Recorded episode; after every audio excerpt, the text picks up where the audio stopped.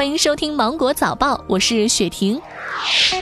国家卫健委发布了新型冠状病毒肺炎诊疗方案试行第七版，提醒注意境外输入性病例导致的传播和扩散。呼吸道飞沫和接触传播是主要的传播途径，在相对封闭的情况下，长时间暴露于高浓度气溶胶情况下中，存在经气溶胶传播的可能。在粪便及尿中可分离到新型冠状病毒，应注意粪便及尿对环境造成的气溶胶或接触传播。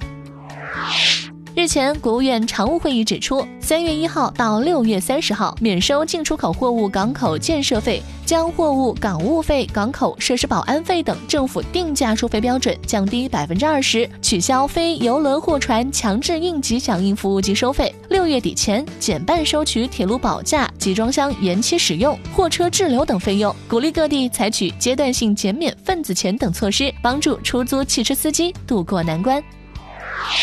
教育部公布了二零一九年度普通高等学校本科专业备案和审批结果，新增了备案专业一千六百七十二个，审批专业一百八十一个，调整了学位授予门类或修业年限专业四十七个，撤销专业三百六十七个。一百八十所高校新增了人工智能专业，各高校撤销的专业中，服装与服饰设计、市场营销等专业排位靠前。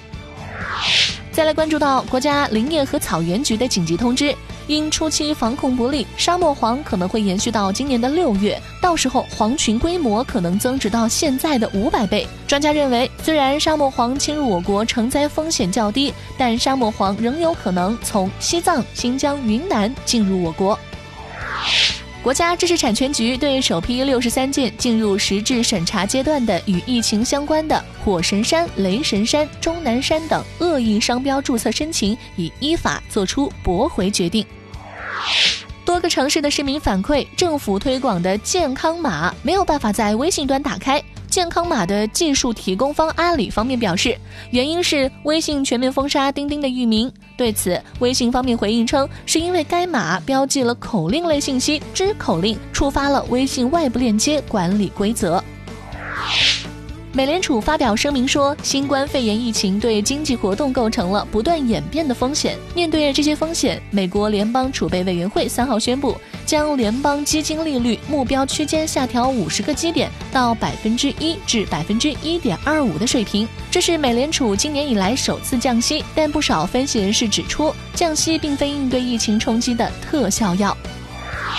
世界银行宣布将提供最高达一百二十亿美元的资金，支持各成员应对新冠肺炎疫情。世界银行行长马尔帕斯在声明中说：“我们正努力根据发展中国家在应对新冠肺炎疫情方面的需要，为他们提供快速灵活的支持措施，这包括紧急融资、政策建议和技术支援。”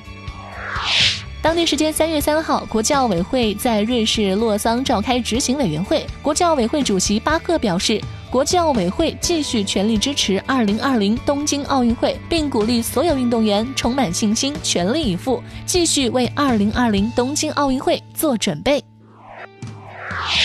以上就是今天新闻的全部内容。我是精英九五电台的雪婷，祝你度过美好的一天，拜拜。